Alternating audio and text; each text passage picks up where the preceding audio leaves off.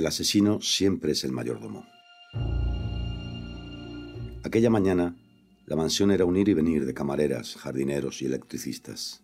La condesa Alberica Filo de la Torre, una mujer carismática, atractiva y muy popular en los círculos de la crepuscular nobleza romana, celebraba sus diez años de matrimonio con el empresario de la construcción, Pietro Mattei.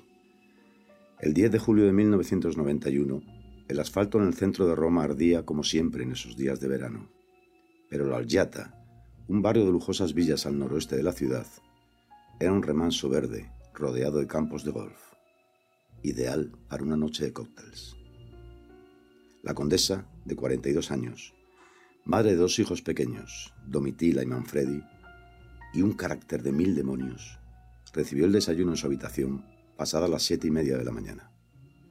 Su marido se había marchado hacía poco a trabajar a la otra punta de Roma, y al cabo de una hora ella bajó a la cocina, habló con algunos empleados y un cuarto de hora después volvió a subir y se encerró en su habitación. Nunca volvió a salir con vida. El asesinato de la Algiata fue durante dos décadas un agujero negro en la historia de la crónica negra italiana. Como sucede siempre en la estrella polar de la galaxia de las conspiraciones y los crímenes sin resolver, se atribuyó a los servicios secretos, a las bandas criminales, al marido o a un presunto asesino en serie. Hubo decenas de interrogatorios, dos sospechosos principales, pruebas de ADN y pinchazos telefónicos. La Fiscalía y los Carabinieri dedicaron ingentes cantidades de dinero a la investigación, pero nadie logró determinar quién diablos podía haberse colado entre las nueve y cuarto de la mañana, cuando su hija Domitila llamó a la habitación sin recibir respuesta, y las diez y media, momento en el que volvió con una de las camareras y encontró tendida en el suelo a su madre, con la cabeza envuelta en una sábana ensangrentada. El caso de la condesa, que murió estrangulada tras recibir un fuerte golpe en la cabeza, es la quinta esencia de la teoría de la navaja de Ockham. En igualdad de condiciones, la explicación más sencilla suele ser la más probable. Sin embargo, tuvieron que pasar dos décadas para que el empeño de una metódica fiscal llamada Francesca Loy y del viudo de la condesa estaba hasta las narices de que se volcasen insinuaciones sobre la memoria de su esposa, lograran que la investigación se reabriese.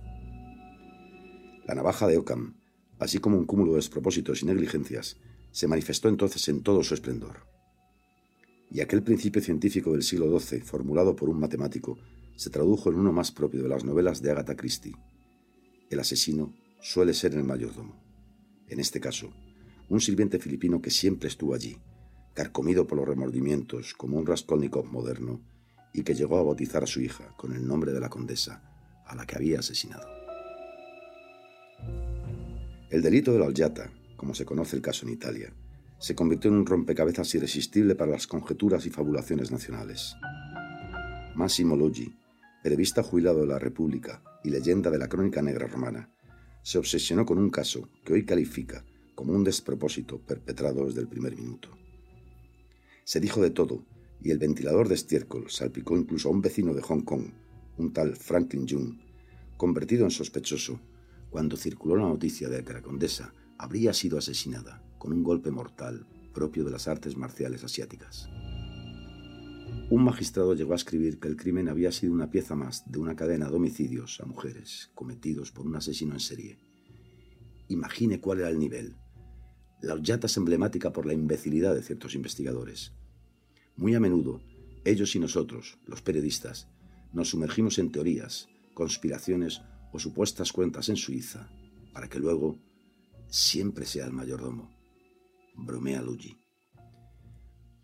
Manuel Winston Reyes conocía muy bien la urbanización, los atajos de la mansión y sus debilidades. Arrastraba deudas y la condesa la había despedido pocas semanas antes. Aquella mañana se coló sigilosamente en la casa en medio del bullicio de la preparación de la fiesta. Trepó hasta la ventana del primer piso y se escurrió entre las cortinas de la ventana de la habitación de su antigua patrona, pensando que no había nadie en el dormitorio. Revolvió en su tocador y logró hacerse con un collar de oro y un anillo de topacios.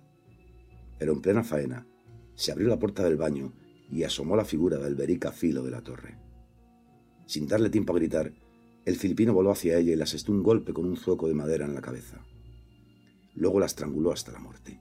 Ni siquiera pudo desatar el Rolex de oro y brillantes de su muñeca y volvió a salir por la ventana, esfumándose de nuevo sin que nadie le viese. Luigi recuerda cómo aquella mañana la escena del crimen quedó completamente destrozada. Eran otros tiempos, señala. Uno de los primeros en aparecer fue Michele Finocchi, un dirigente del SISDE, algo así como los siempre turbios servicios secretos domésticos de aquella época. Se dijo primero que Finocchi mantenía una relación con la condesa, también que había acudido tan rápido porque quería llevarse algo que no debía encontrar la policía.